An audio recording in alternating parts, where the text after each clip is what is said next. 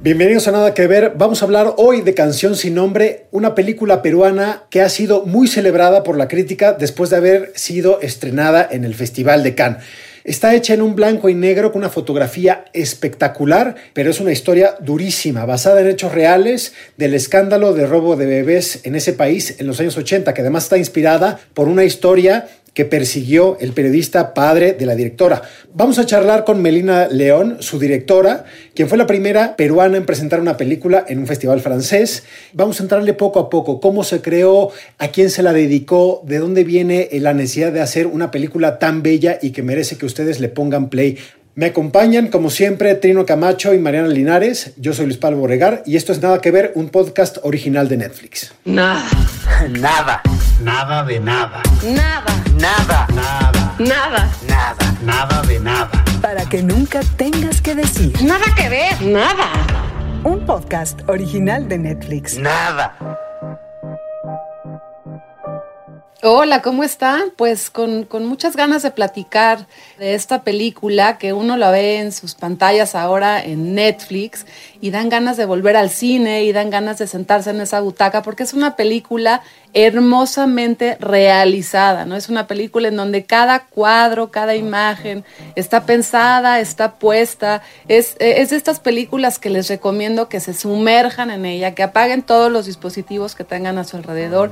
Si pueden bajar las persianas, bajar la cortina y sentirse en esta atmósfera de cine, porque Canción sin Nombres es lo que logra, es, es, meterse en una atmósfera a través de una historia dura, a, través de una historia real, pero a través de una historia que también eh, llega al corazón por esta manufactura que tiene tan cinematográfica, ¿no? Hemos hablado eh, en los últimos episodios de cómo el regreso a la posibilidad de hacer cine tal vez con los eh, las maneras de antes, ¿no? Los 35 milímetros, los blancos y negros. Efectivamente, Mariana, yo creo que es un peliculón que eh, muchos de ustedes les costará quizá trabajo engancharse, pero es una película que yo creo que tiene una recompensa cuando, cuando se acaba de ver. Habrá gente que diga que es lento. Yo creo que es una experiencia que hay que gozar porque las imágenes ya son gancho suficiente para que te digan, espérame tantito, regálame tu tiempo, es una hora y media, con una eh, estética de este fotógrafo Inti Briones, que es eh, entre fantasmagórica, un recuerdo con un blanco y negro de contraste. A mí me, me encantó y yo creo que es lo que más me gustó de la película, que es esta historia increíblemente visual. Sí, totalmente de acuerdo contigo en el sentido de que hay mucha sobre todo hay generaciones que no están ya acostumbrados a ver este tipo de cine en el cual el ritmo no es frenético como ellos lo desean, como es todo en las redes sociales y todo tiene esta visión la gente de que todas las películas tienen que tener ese, esa manera, ese ritmo, ¿no? Y, y esta película me tiene a mí encantado por, no solo por lo que bien dices, la fotografía, el ritmo que es semilento, pero que es onírico, como si fuera un sueño, muy bien filmado, una película que es tremenda, que es totalmente una película que te pega en el estómago, pero, pero que además eh, me remite mucho, mucho, pues no sé si ustedes están de acuerdo, a, a, Roma, precisamente por esta idea de hacerlo en blanco y negro, por ser un recuerdo también de, un país como México, como Perú, que tenemos una hermandad en ese sentido. Este tipo de películas, junto con la de Ya no estoy aquí, este, digamos que si, se te antoja hacer como un maratón de un de un sábado, un domingo, ver estas dos películas en su tiempo, no, no seguidas, porque sí, ciertamente este, puede ser un, un, una cosa muy, muy difícil. O seguidas con una botella de tequila en medio. Exacto, pero, pero que... Un, mar, pero que un maratón que, en cámara lenta. En sí, cámara lenta, o sea, no todo tiene que ser frenético, vamos a meterle un poquito de Brian Eno, vamos a hacer la música más, más, vamos a ser más este, contemplativos, ¿no? Oigan, pero no sé si les no sé si les ha pasado, bueno, a mí me pasa mucho ahora en cuarentena que buscar un momento de soledad es realmente complicado, ¿no? En sí. mi casa pues tengo a mis dos chamacas y tengo a mi pareja, entonces no es que nos peleemos la televisión, no es que nos peleemos la pantalla, cada quien tiene la suya, pero, pero es difícil como que tener un momento en donde yo diga, ay, quiero ver algo yo solita. Y para ver esta película tuve la oportunidad, gracias familia que me está escuchando, de tener un momento para mí solita. Entonces prendí la tele puse Canción sin nombre porque tenía muchas ganas de verla. Ya, ya, ya llevo un rato en, Netflix y por fin lo logré. Y me pasó distinto que con la, que con la de Luis Fernando Frías de Ya no estoy aquí, porque esta sí la disfruté en soledad. O sea, la de Ya no estoy aquí la disfruté con, con mi partner in crime, como que hay una cosa también del baile y como que sí se podía. Pero esta es una película que yo recomendaría para ver solas, solos, apaguen todo alrededor, cierren las ventanas, cierren las persianas, oscuridad, piensen por un momento que están en el cine, pónganse sus palomitas, prepárense para ver una historia que como bien dice Estrino, es dura, pero que tiene una, una manufactura pues cinematográfica muy disfrutable y de pronto uno puede recordar que se puede ir al cine, ¿no? y, buscan ese, momentito de soledad. A mí yo creo que me pasó un poco lo mismo. O sea, a, mi compañera, ¿no? Amanda, eh, me dijo, oye, ¿qué tienes que ver esta semana? Y le dije, voy a ver una película en blanco y negro peruana sobre robo de bebés en los 80. Y me dijo, ahí te ves. Eh, entonces... Entonces, es un ejercicio en soledad. No, finalmente sí terminó, sí, sí terminó viéndolo. Y, y, es, es un poco lo que hablábamos, porque esta película se estrenó y a mucha gente le ha, causado como algunos problemas, ¿no? Hay gente que le aburrió eh, porque es para un público de festivales. Es una película que, siendo una ópera prima de un tema tan duro, en, Perú causó sensación, porque er, es una historia que duele, es una historia basada en hechos reales, es una historia de además una época muy tumultuosa en, Perú de los años 80, donde había crisis económica, donde había conflictos sociales, estaba el caldo de cultivo que, dio el nacimiento pues, a esta revolución, eh, a este grupo terrorista que fue Sendero Luminoso, que a partir de ahí vinieron una serie de políticas de mano dura que, digamos, pavimentó el camino de Fujimori. Eh, está todo ahí, todo ahí, además en hora y media, con un par de personajes que es una, eh, pues una mujer indígena y un periodista. Y cuesta trabajo, pero es una película que si le das tiempo te va a terminar convenciendo. Y sabes qué, Luis Pablo, a mí lo que me recuerda un poco, y claro, es una comparación como muy obvia, la película de Retablo, que también la podemos encontrar en Netflix, porque hay un conflicto como muy evidente, ¿no? Y, y es este conflicto donde se rompe todo, donde hay un antes y un después con los personajes, y de pronto hay una cosa con, y me choca la categoría, lo siento muchísimo, pero así es, del cine latinoamericano en donde el maldito drama no termina nunca, ¿no? Sí. Y así es, porque pues así son las vidas cotidianas en, en, América Latina, desgraciadamente, y en donde también siento que a nuestro cine nos hace falta como, como dar una especie de solución, de twist, porque aquí todo se concentra en el conflicto, que son conflictos muy atractivos, pero el corazón se queda así como que en ascuas porque siempre nos pasa que pues el conflicto termina en más conflicto, ¿no? Sí, y lo mismo me pasó viendo Retablo, ¿no? Es como este, estos universos que también se hablan en, en las dos películas, donde todo el tiempo quisieras que pasara diferente y no es así. Nada que ver. Retablo.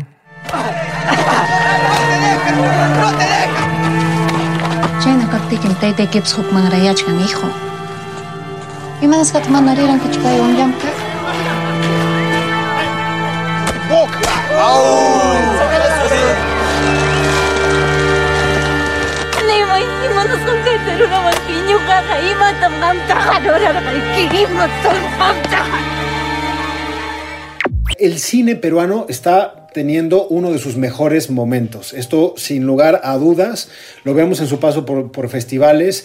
Se me ocurre Guiñapacha, eh, La Bronca, em, eh, La Teta Asustada, que si no me equivoco es una coproducción también, también peruana. Eh, Magallanes es un peliculón y todo es cine reciente peruano muy sólido. ¿Hasta cuándo vamos a dejar de etiquetar el cine con su nacionalidad? El cine mexicano, el cine peruano, el cine. ¿Habrá ese momento? Es buena pregunta, ¿eh? y ahí lo, de, dejo sí, exactamente. A lo mejor yo lo vería más como el cine de arte y el cine comercial. No sé. Y ya no tener ninguna otra Sí, para otro, porque si dice cine mexicano, pues ¿qué es? O sea, pero puede ser Eugenio Derbez, pero puede ser Everardo González, pero puede ser... yo creo que...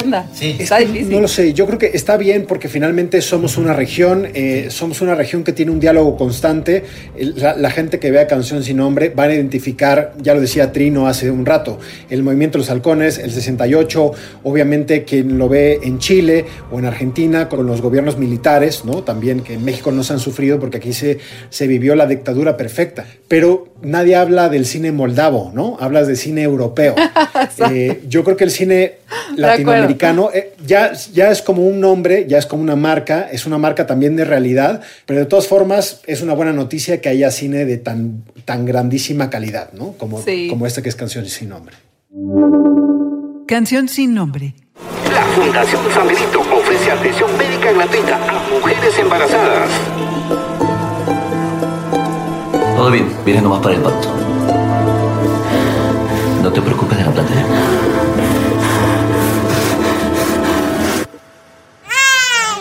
Niña. Me da muchísimo gusto eh, saludar a Melina León, la directora de Canción Sin Nombre. Hola Melina, muchísimas gracias, bienvenida a Nada que Ver. Muchas gracias a ustedes. Y comenzaría con esto que ya dijo Trino. ¿Qué te parece esta etiqueta que se pone a Canción Sin Nombre como cine de arte blanco y negro de festivales? ¿Qué opinas de esa etiqueta y si estorba para que la gente vea esa película o no necesariamente? ¿O es algo que tú quieres llegar a ese tipo de público? A, a mí me honra mucho, ¿no? Porque soy también ese tipo de público.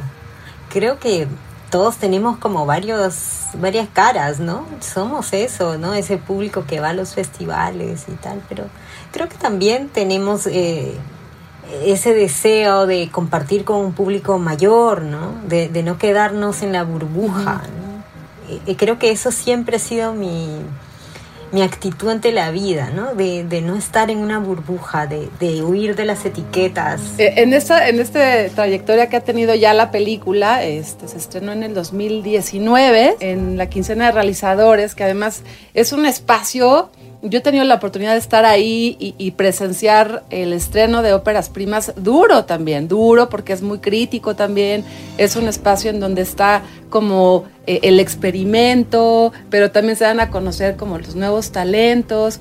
¿Cómo recuerdas ese momento, Melina? Ahora, claro, ya ha pasado tiempo, ahora es muy emocionante que también la película, como bien dices tú, llegue a las grandes audiencias, que podamos verlo en cualquier lugar, pero ese primer momento, como que esa primera salida a la luz en la quincena de los realizadores, ¿qué fue para ti? ¿Qué sentiste como poder compartir además tanto trabajo tan bien hecho, tan minucioso, a la vez tan local, ¿no? Tan peruano, pero a la vez tan universal, ¿no? Que es lo que le podría pasar a cualquier madre eh, cuando le desaparecen a su recién nacido.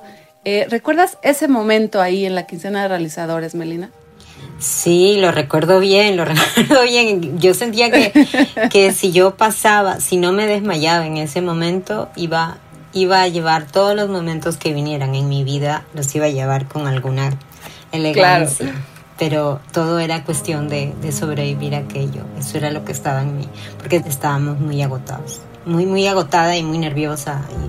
pero me ayudó mucho a combatir el nervio que le dijimos a Pauchi Sasaki, que es la compositora de la película, una amiga querida que se encontraba cerca, estaba en Holanda y viajó para el estreno, que fue la primera persona que vi ella estaba, es una amiga, sabes, muy, muy especial y estaba en el estrado mientras la gente entraba y estaba tocando su violín solita, ahí parada. Y estaba embarazada, además, su primer hijo de tres meses. Y había hecho ese esfuerzo de tomar un avión a las 5 de la mañana para llegar a las, sabes, a la función que creo que era a las 3 y poder ensayar un poco. Y entonces eso me calmó bastante, tenerla ella ahí, ese apoyo, sabes, ya en el estrado, esperando, tener una amiga que ha estado además en todo el proceso, ¿no? Incluso le dimos crédito de productora asociada porque así ayudaba, ayudó en todo, ¿no? Y, y eso fue, e, era de mucho nervio, ya sabes que los latinoamericanos cuando vamos a Europa pues tenemos el jet lag, ¿no? Encima yo no hablo francés, y este, y luego pues eh, las cosas técnicas que, que iba aprendiendo, ¿no? Yo nunca había hecho un DCP, por ejemplo. Para la gente que nos está escuchando, explicar un poquito qué es el DCP. Ah, el Digital Cinema Package, que es el, el formato que de, para exhibir las películas en los cines, ¿no? En los teatros.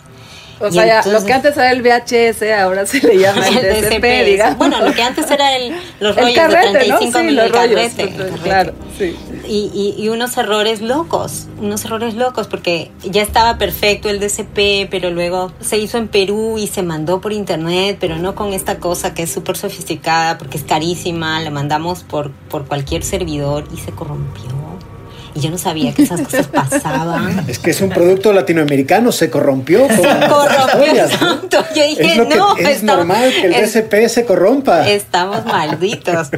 No, no había sido un proceso fácil. Con, con eso te digo todo. No, y, y, esto que cuentas se ve reflejado en la película también porque la manufactura también es de una eh, de un asunto muy minucioso, o sea, es como un tejido muy artesanal, digamos, único de artistas, o sea, que no tiene que ver con una manufactura de gran industria y eso es lo que le da también su identidad, su personalidad, eh, una, una película única que podemos encontrar en Netflix, que además, insisto, tiene la personalidad peruana, pero tiene el valor universal de la maternidad perdida, ¿no?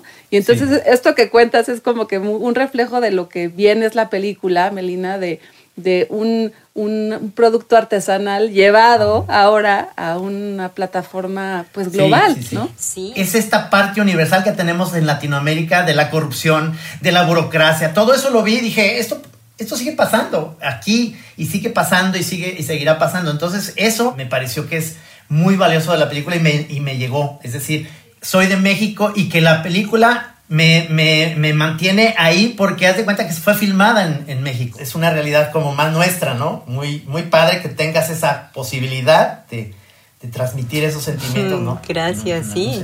Sí, ahí donde fue la película, ¿no? Cada quien se identificaba y, y ponía su propia historia, ¿no? Cuando estaba en Grecia me hablaban de la dictadura. Cuando estuve en China estaban todos muy preocupados de cómo habíamos hecho para pasar la censura. Y así, ¿no? En cada, cada lugar te, la gente ponía su propia historia ahí reflejada. En Latinoamérica es más parecido, digamos, ¿no? Mucho más cercano tuviste los dos mundos, yo creo que más, los más chidos para una cineasta como tú. Llegaste a la quincena de realizadores en un festival muy importante que siempre busca voces nuevas, con una película muy festivalera.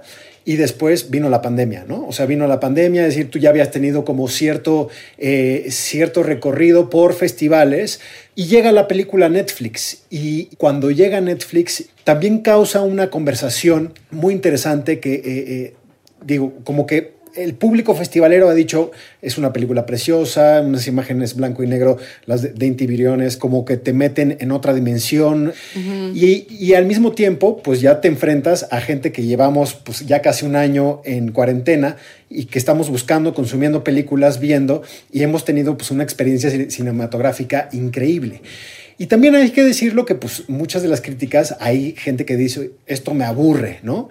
Yo, yo te preguntaría, ¿qué le dirías a la gente que, que no está acostumbrado a este a este de, wow, se estrenaron en la quincena de realizadores, vamos directo a la sala de cine y que Netflix, pues tienes que estar con un mood. ¿Cómo, cómo qué le dirías? ¿Qué le diría al público que está acostumbrado a un cine un poco más ágil? Eso es, eso dices tú. pues. En resumen. ¿Qué les diría? yo supongo que les diría que, que hay de todo todo tipo de cine, ¿no? Como con la comida de repente podríamos encontrar un paralelo. ¿no? La comida, pues no siempre vamos a comer el mismo estilo, ¿no? Aburre, yo me aburro. A mí me gustan también ciertas películas del cine más comercial, ¿no? Pero llega un punto en que uno quiere ver otras cosas también. Por lo menos eso me pasa a mí como espectadora, ¿no? Cuando, cuando uno, por ejemplo, ve mucho cine de Hollywood, ¿no? Y terminas como hay algo que a mí me cansa mucho, ¿no? De, siempre los mismos rostros. Y, y llega un punto que uno se cansa y uno busca, igual que con la comida, otras cosas, ¿no? Y, y ese es un espíritu de curiosidad, de, de, de, inteligencia, de, de abrirse. Yo creo que si hay algo que es positivo eh, para todo el mundo es tener la mente abierta y que no solamente hay un tipo de cine, ¿no? Hay, hay otros y pues incluso para criticarla y decir no, no me gustó, pues para que verla. Claro, es que, por ejemplo, eh, me encontré en, redes sociales una, vamos a emitir la usuaria, pero dice, acabo de intentar ver Canción sin nombre, me aburrió nueve minutos y adelantando. Y yo lo que pienso es, wow, o sea, qué, qué mal estamos si pensamos que nueve minutos ya tenemos que estar, eh, o sea, como que el veredicto de una película. Y yo creo que un poco lo que tiene, lo que tiene tu película, lo que tiene Canción sin nombre, es que poco a poco van eh, presentándose elementos con un ritmo diferente. Uno puede ser la fotografía, luego la historia del periodista o de la propia Georgina, que es una de las víctimas, que es agraviada con este robo de bebés. No, no es, o sea, no, no, está todo ahí. Y yo creo que es increíble cómo no tenemos, no nos hemos ni, ni siquiera ahora encerrados en nuestras casas, dado el tiempo, pues para una película de hora y media, en nueve minutos el juicio está, está dicho. Y yo sí diría, vamos a dar oportunidades porque, por ejemplo, una película como esta paga la recompensa cuando llegas al final. Estoy totalmente de acuerdo contigo en ese sentido porque estamos tan acostumbrados a lo que decía Melina del, cine hollywoodense, incluso sin ser más spoiler de nada de la película, creo que tienes que ver hasta el final. Es una película que cumple la expectativa de las películas de los 70s, que eran películas más realistas en ese sentido, que tenían no un, no un final que alguna casa productora te decía que tenías que tener, sino como te da un choque de realidad y eso lo logran muy bien los actores. para mí, eh, Pamela Mendoza hace un gran papel este, y, sobre todo el, el, reportero, ¿no? Este, Tommy. O sea, son actores que les crees todo, exactamente eso es lo que pasa con la película. Tú estás viendo algo y cuando se acerca hacia uno de los políticos peruanos y le dice, miren, y le ande buscando, etcétera, cosas así, dices, le estás creyendo todo como si fuera un documental, estás como volviendo a ver cosas como que son muy comunes y la gente estamos muy acostumbrados a ver ese cine de Hollywood en lo que todo es de alguna manera historias triunfalistas y demás. Esta es una historia desgarradora, pero hay algo en la estética que te deja muy satisfecho. Y hablando de esa estética, un poco porque creo que todos tienen las referencias, ¿cómo lo, cómo lo platicaste con Inti? ¿Qué películas vieron? ¿Por qué buscaste mostrar ese, ese Perú que es como de ensueño? ¿no? O sea, ahí los vemos, a, los, a, Georgina eh, caminando por una barriada con este, este muro donde hay un incendio, una neblina. O sea, es, es, es, es digo, siendo somos mexicanos, ¿no? Pero es como casi, casi una fantasía de Rulfo, de los pueblos de Rulfo. Bueno, sí, la cosa que Inti Briones es peruano-chileno, ¿no? O chileno-peruano, medio brasilero últimamente. Él creció aquí, en Perú. Y entonces eso era bien importante porque era la película es como un recuerdo, ¿no? Y además que es emocionalmente para los dos y para, para todos, para todo el equipo era emocionalmente como eh, desgarrador, pero, pero personalmente, ¿no? Como volver a nuestra infancia, ¿no? Era eso, volver a nuestra, así, a nuestros primeros años, ¿no? Este, y entonces era como un exorcismo, como una terapia, como, como quieras llamarlo, pero como una especie de, de decir, bueno, ya, ya estamos ya estamos mayores, ya podemos volver y mirar. ¿Y cómo era? A ver, ¿cómo era? Y dolía, ¿no? Y dolía, y era como, y te daba miedo, ¿no? Y sí, te daba miedo, ¿no? Y eso lo hablábamos, lo hablamos. Entonces, así fueron surgiendo las imágenes, ¿no? De ese dolor personal, de volver a una infancia que daba miedo, ¿no? Que, que tú no sabías que el presidente estaba loco, pues estaba loco, estaba, se voló los sesos el, unos meses antes de nuestro estreno. Yo decía, la película se acaba, que el caballo loco, ¿no? El así le decía, ¿no? Sí, sí, sí. Oye, Melina, y además se suma a un, a un asunto personal también, porque tu padre, periodista, eh, eh, cubrió esta historia. Y entonces ahí también la propia memoria emocional de, no sé, me imagino de ver a tu padre cubriendo eso, de recordarlo. ¿Por qué decides que quieres recuperar esa historia de tu papá. Claro, además, eh, la infancia mía no solo era la infancia de cualquier peruano, pero también encima era la infancia de una niña hija de periodista, que la realidad pues la teníamos así encima, ¿no? Como que mi relación con el mundo está muy marcada por, por ese conocimiento tras bambalinas de la injusticia, que no lo puedes publicar muchas veces porque faltó la prueba tal, pero tú lo sabes, sabes, esa constante relación con lo, lo trágico, ¿no? Y, y, que no se puede decir muchas veces, o que si se dice eh, es como en la película, ¿no? Bueno, no quiero hacer spoilers yo tampoco, pero es como puedes decirlo, pero no puedes arreglarlo, ¿no? y es como, vaya, de tantos casos, ¿no? Que, que, mi padre había escrito, este era, él le conmovía a él particularmente, ¿no? Y a la vez me gustaba el hecho de que era un caso que como que se había quedado en el olvido, ¿no? Es como para mí una muestra de todas esas semillas de injusticia que salen un ratito en las noticias, tal, pero ya después se apagan por los grandes movimientos sociales, como por, o la guerra interna en el Perú, ¿no? Que fue el gran tema de, portada por tantos años, ¿no? La guerra entre Sendero Luminoso y, y los militares, ¿no? Que es como que tapa todo y, estos pequeños casos como que quedan así.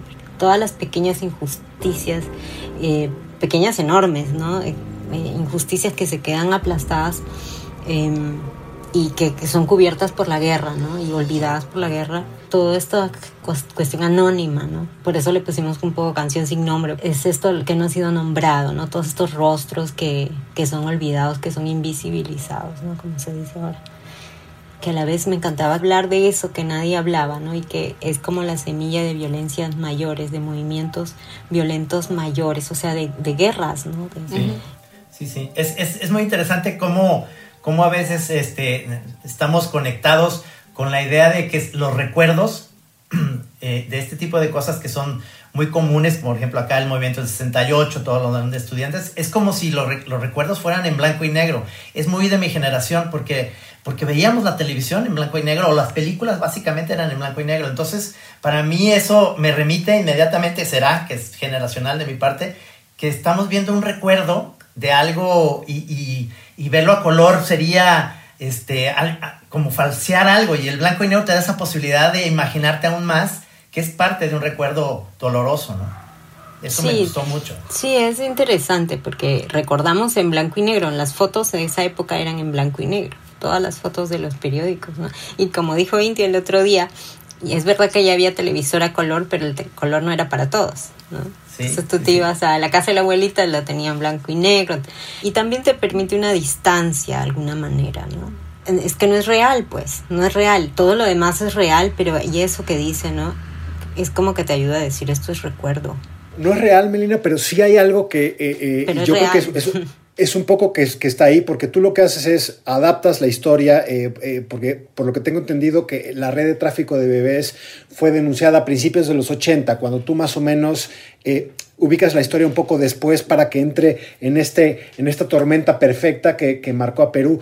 Pero a mí sí me llamó muchísimo la atención el, el digamos, el proceso con el que inicias Canción sin Nombre, que es pues, las tapas de los periódicos, un poco como que te va poniendo del el clima que se respiraba en este, en este país, un clima de mucho desgaste o, de ebullición social. Había una crisis, una crisis económica brutal, había, y termina con una fotografía de Alan García, ¿no? que él fue presidente del 85 al 90. Y a mí sí me dio un escalofrío, porque obviamente quienes nos gusta un poco la política latinoamericana sabemos el destino que ha tenido eh, Alan García y me vino a la mente ya al final de la película decir, wow, o sea, eh, todo está conectado, ¿no? Es un recuerdo, pero estamos en unos lodos que empezaron en, en, en, esos polvos, ¿no? En los polvos de hace, pues, eh, casi 40 años y que es brutal. A mí me vino, y es una recomendación que yo les quiero dejar, o Mecanismo, que es una serie eh, brasileña, es una serie maravillosa creada por José Padilla y Elena Suárez. Nada que ver. El mecanismo. No começo,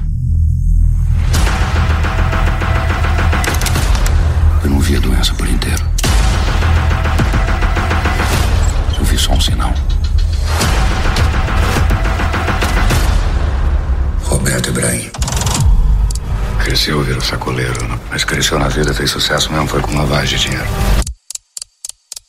Olha esse carro. Quanto?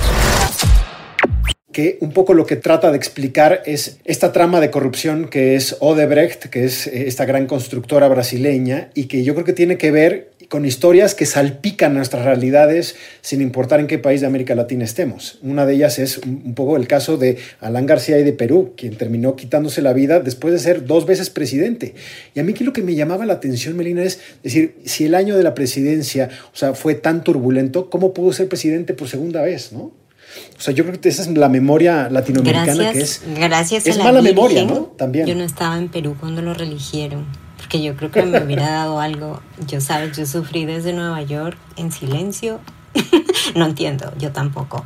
Solo sé que, que, que el tipo tenía una forma de encantar a la gente a través de la palabra, de un cierto carisma.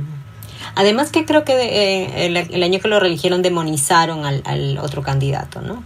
Eh, fue sí, eso, la, sí. la, derecha demonizó al otro candidato, un poco esos fenómenos, ¿no? Que pasan, eh, por ejemplo, Bolsonaro ha sido un poco así.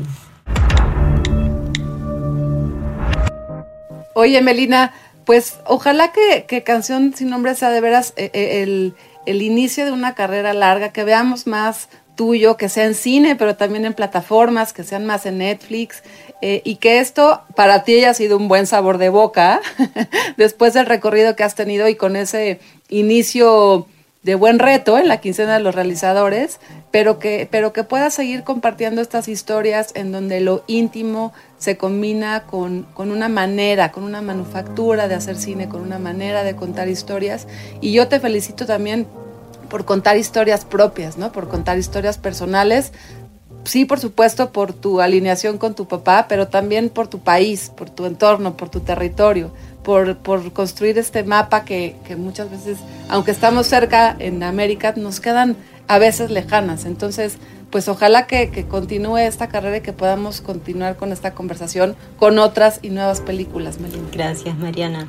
Yo también siento eso, ¿no? Que cada vez que vemos una película así, ¿no? Que nos ha gustado de, de otro país latinoamericano, es como nos acercamos más, ¿no? Nos queremos más. Sí, sí. sí, seguramente te vamos a tener el radar para ver cuál será tu siguiente proyecto. Muchas gracias por, Muchas gracias a ustedes. Melina, muchísimas gracias por habernos acompañado aquí en Nada que Ver. Gracias. La próxima semana vamos a hablar de una película de ficción estadounidense y de un documental chileno que se tocan increíblemente en lo que abordan, que es los asilos de ancianos. Compañeros, como siempre, un placer.